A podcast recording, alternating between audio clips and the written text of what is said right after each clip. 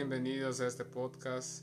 Mi nombre es Enrique, junto con mi amigo y compañero José Edgardo les vamos a hablar ahora sobre eh, un tema un poco quizá no muy abordado eh, de forma profunda.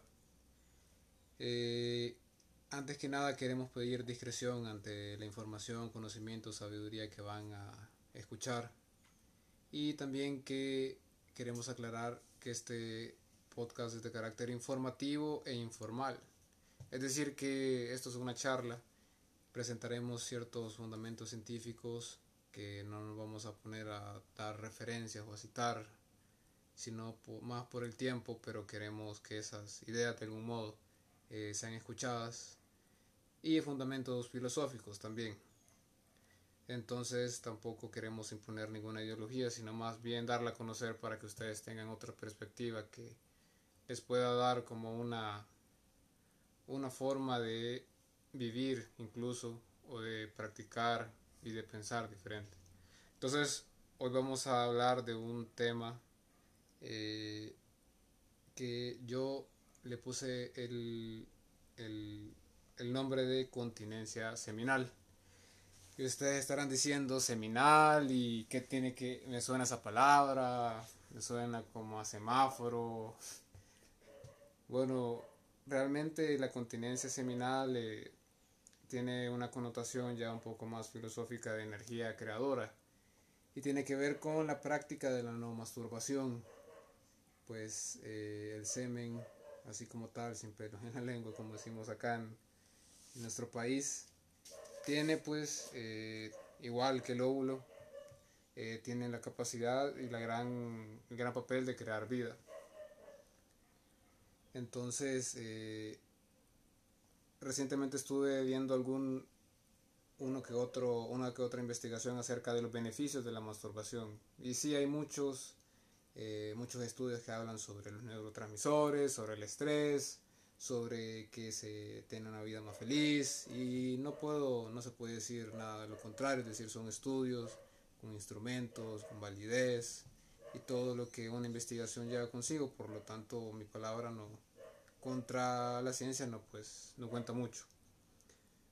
Es decir, pueden encontrar todo eso, solo pueden encontrar en Yahoo Respuestas, aunque ya no, ya no está, pero lo pueden encontrar ahí en, en sitios de, sobre los innumerables beneficios de la masturbación. Y lo digo con este tono porque realmente nadie habla sobre los beneficios de la no masturbación, que es realmente algo que deberían de enseñarnos y pues para empezar, eh, un poco sobre lo que es este tema, eh, quiero hacer un poco de hincapié sobre el pasado, es decir, eh, por ejemplo, tenemos que Platón, que fue un célibe de por vida, consideraba el líquido seminal como venido del tuétano vertebral, es decir, venía de una parte importante del cuerpo, y creyó que su pérdida sacaría del cuerpo esa esencia vital, nerviosa, así como él. Lo decía no solo era Platón, sino Aristóteles, que él llevó una vida continente, es decir, una vida con abstinencia de secreción seminal. Y él declaraba que el semen es la parte más importante de la alimentación. Y ciertos condimentos como la sal, los pimientos, eh, ciertos alimentos causaban su pérdida, es decir, una menor concentración de este líquido pues no solo estos dos eh, grandes mentes eh, consideraban o tenían estas ideas, sino que también Hipócrates, que muchos habrán escuchado su nombre, afirmaba que entre el líquido seminal y el cerebro había cierta relación. Y así innumerables eh, pensadores, grandes pensadores, así como podría mencionar yo también otros antiguos filósofos griegos, eh, que la consideraban como la flor de la sangre más pura. Y, es que realmente eh, todas esas ideas que incluso Galeno, por ejemplo, ustedes conocerán o lo, habrán escuchado, sumó, sumó, sus puntos de vista a los médicos y filósofos de, ese tiempo, eh, afirmando que las emisiones seminales se pierde al mismo tiempo la fuerza vital por eso no sorprende que el coito demasiado frecuente enerve, porque priva al organismo de sus principales sustancias, es decir, un coito con secreción seminal. Eso es lo que se refería Galeno. Entonces, teniendo esta perspectiva histórica, pues ya podemos ver que esto de la no masturbación, pues es un tema que sí se debería de hablar. Eh, y no solo verlo desde el punto de vista científico, sino también eh, filosófico. Pero como hay una ley espiritual que es la ley de la polaridad, cada cosa tiene su opuesto y pues la ciencia en este caso no es que tenga una polaridad, sino que eh, tiene sus dos lados de la moneda. Y es que realmente, eh, como les dije, pueden encontrar muchos estudios donde les dicen que eh, la masturbación es buena. Y como dije, no estoy diciendo que no sea buena, no, no he dicho eso. Estoy aclarando los, las premisas sobre los beneficios de su no práctica, por decirlo de algún modo. Y pues tenemos que, por ejemplo, Bourdieu, que era un médico francés en 1776, él estaba buscando y tenía esa, esa curiosidad de cómo rejuvenecer, es decir, cómo llegar, cómo llegado un hombre a una edad longeva podía venir y rejuvenecer, por así decirlo.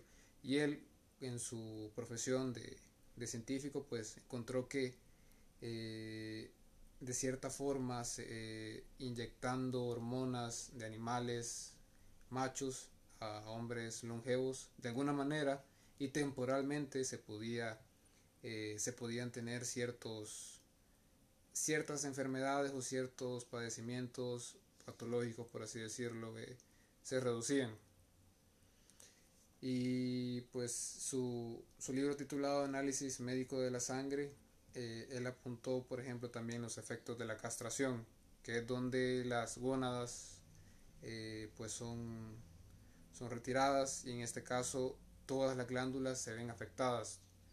La tiroides, el timo, epitutaria, es decir, eh, se pronunció sobre la importancia de la secreción de estas, de estas glándulas.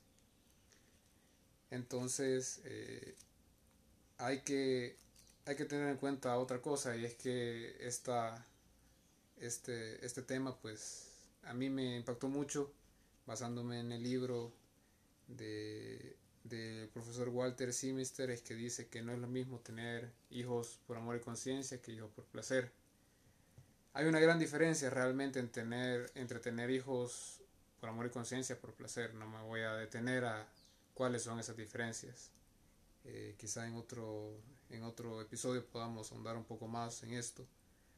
Pero lo importante de, mencionar esto es que eh, hay algo que hoy en la actualidad pues se ha disparado mucho. Eh, se ha disparado mucho porque con esto de la globalización y de los diferentes avances tecnológicos que tenemos hacia la mano, por ejemplo, esto de la pornografía. Eh, antes de mencionar un poco sobre la pornografía, eh, eh, quisiera, quisiera mencionarles que, que, que es natural, por decirlo así, que los animales en su hábitat natural solamente eyaculen, por decirlo así, cuando es necesario y para la reproducción. A excepción de aquellos animales domésticos o aquellos animales que estén confinados y que tienen una alimentación un poco transgénica, digámoslo así, tienden, tienden a tener ciertas conductas un poco raras, como lo es eh, de cierta forma agarrar un colchón y comenzar a hacer movimientos de fornicación, o como cuando uno está cerca de ellos empiezan a pareciera como que eh, empiezan a excitarse, por decirlo así. Y pues no es la excepción que en el hombre civilizado haya, un cierto erotismo elevado y es que con esto de la pornografía eh, realmente se ha denigrado mucho eh, los conceptos, por así decirlo, de, lo que es el placer. Pues simplemente a los hombres que me están escuchando, eh, yo no creo que alguien quiera eh, desayunar, tenga, tener un lindo desayuno y hablar con su mano, ¿verdad? Porque eh, realmente esto de la masturbación viene muy ligada a la pornografía. Y es que con la pornografía nos compra, bueno, la mente no sabe, por decirlo así, que la pornografía es mala. Igualmente, si yo me tomo o me como ahorita, por ejemplo, una pastilla de, de este veneno que se llama chispa del diablo, que es para ratas, eh, mi cuerpo lo va a digerir, mi cuerpo no sabe que es malo o que es bueno, es decir, en un sentido, eh, en el mundo de las ideas, por decirlo así, no sabe que es que lo que me estoy tomando veneno, pero yo sí sé que eso me va a hacer daño, que es diferente. Hacer daño, es decir, el peligro sí existe. Pero igual la mente no sabe muy bien que, lo que, esto, que la pornografía es mala. En cambio, pareciera como enviciarse. Entonces da a pie, por ejemplo, ciertas ideas como, por ejemplo, en la filosofía se habla de la relación sujeto-objeto, sujeto-sujeto. Y en este caso, pues, eh, no quiero eh, desviarme y poner un poco de perspectiva de género ese tema, sino que más bien ver que quizá estas relaciones de sujeto a objeto se ven muy alteradas, sobre todo el hombre hacia la mujer.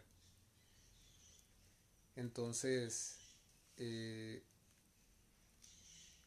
en su hábitat natural, como decía, los animales simplemente eyaculan para la reproducción y eso debería ir muy en muy en concordancia con el hombre que de alguna manera debería abstenerse de eyacular en cualquier coito. Entonces, ¿qué me, están, qué me están queriendo decir? O sea, ¿qué les estoy queriendo decir? Que eh, estoy, haciendo, estoy dando la apertura para las preguntas como, entonces, ¿hay placer sin eyaculación? Pues sí lo hay, según Noyes, que es un, eh, que es un científico del siglo XX.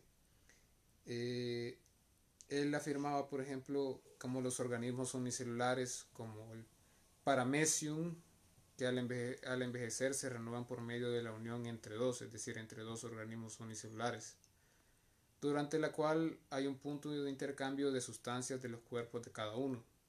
Entonces un similar proceso de recuperación de juventud eh, se da en las personas o en los seres humanos, ya que nosotros tenemos pues un grado o tenemos una conciencia que nos hace decidir y elegir sobre lo que vamos a hacer. Entonces este magnetismo se puede lograr de alguna manera igual que estas, eh, que estas, estos organismos unicelulares. Es decir, tener un coito sin eyaculación es posible, claro que lo es. Y no solo eso, sino que como les dije al principio, este profesor, este científico, eh, que francés que mencionó al principio, eh, ya hablaba sobre la reabsorción de, de esas sustancias del semen a la sangre. Y es lo, es lo mismo que pasa en el coito sin, sin eyaculación. Eh, esas hormonas que van, a parar la sangre y contribuyen a un grado máximo a la vitalización de todos los tejidos del cuerpo y del cerebro. Pues se sabe que muchos fosfatos, eh, muchas proteínas son expulsadas durante la eyaculación eh, quizá para ir cerrando este episodio. Eh, les venía hablando entonces sobre la importancia que es retener esta energía, porque al final de todo, eh, digamos, si lo vemos desde una perspectiva así como holística, mi piel está conformada por un tejido, mi tejido por células, mis células por eh, organelos, organelos por moléculas, moléculas, átomos y átomos quarks y después de quarks energía. Entonces de alguna forma todo es energía y de ahí viene la idea de donde todos somos uno porque todos somos energía. ¿Por qué menciono esto? Porque eh, esta energía como tal, como la es el semen, es sumamente vital para eh, no solo para mantenernos con no solo para mantenernos jóvenes, por decirlo así, sino también para mantener una salud íntegra. Eh, como le dije, más o menos ahí por el minuto, bueno, no recuerdo muy bien qué minuto, pero les mencioné que eh, la, ciencia tiene dos caras de la moneda y eso, que van a ver plagada, plagadas las páginas de internet donde van a ver los múltiples beneficios, incluso mitos, eso de la mano peluda, y un montón de cosas más, pero no van a ver o es muy poco que vayan a ver un blog o, que, o sea, que hable sobre esto. Y es que espiritualmente, al final, como la energía es, al final cuando se acumula, eh, nada está estático, todo, todo está en movimiento. Vamos a hablar de estas leyes porque es la ley de ritmo, que nada está en, nada está en pausa. Eh, entonces, ¿qué pasa? Esta energía que a veces los hombres que nos han enseñado en el colegio, por ejemplo, cuando, bueno, en los colegios del país que tienen la formalidad de, de enseñar la educación sexual, nos enseñan siempre que el hombre termina con la eyaculación, pero no nos han dicho que realmente no, no tiene que terminar así. Entonces, este, este episodio también es un llamado un poco, como dije al principio, a reflexionar. Y sí, y pues este episodio más dirigido un poco a los hombres, pero también a las mujeres que tengan algún novio, quieran tener algún encuentro, pues eh, de no realizar esta práctica, eh, pues porque al final desvitaliza realmente eh, lo que es la salud a largo plazo. El hombre, si no veamos como muchos hombres viejos o longevos terminan con un paro cardíaco después de estar después de un coito con ya sea con prostituta ya sea con bueno en mi caso solo he leído que son personas eh, con, que, con sexo en este tipo de ambientes. Eh, también simplemente véanlo después, antes de ir al gimnasio o, o si no antes de hacer cualquier ejercicio físico, realmente eso desgasta. Y, el, y al final la, la, la masturbación solo es un momento, es decir, así como me puedo fumar un puro de marihuana, me puedo fumar un cigarro, ese cigarro ese, ese puro me va a sentir, me hacer sentir bien por un momento, me va a dar éxtasis por un momento, pero eh, drásticamente eh, yo creo que si somos un poco más eh, un poco más profundos y pensamos que a largo plazo solo cambiar, es decir, sacrificar un poco de esa energía vital solo por un momento que dura 4, 6 segundos, pues no, no lo vale. Entonces, eh, si le gustó este episodio, pues pueden decírnoslo y, si y profundizar más, porque realmente tenemos más información, pero no queremos saturar el podcast de, de, tanto. si no queremos saber más, eh, qué es lo que qué es lo que más eh, puede llamarles la atención sobre este tipo de temas. Entonces, mi nombre es Enrique, espero les haya gustado. Yo sé que van a encontrar algunas ideas que sí les va a tocar el interior o si no pues eh, quizá en otro momento no sea el momento en el que tengan que escuchar esto. Y pues muchas gracias y bendiciones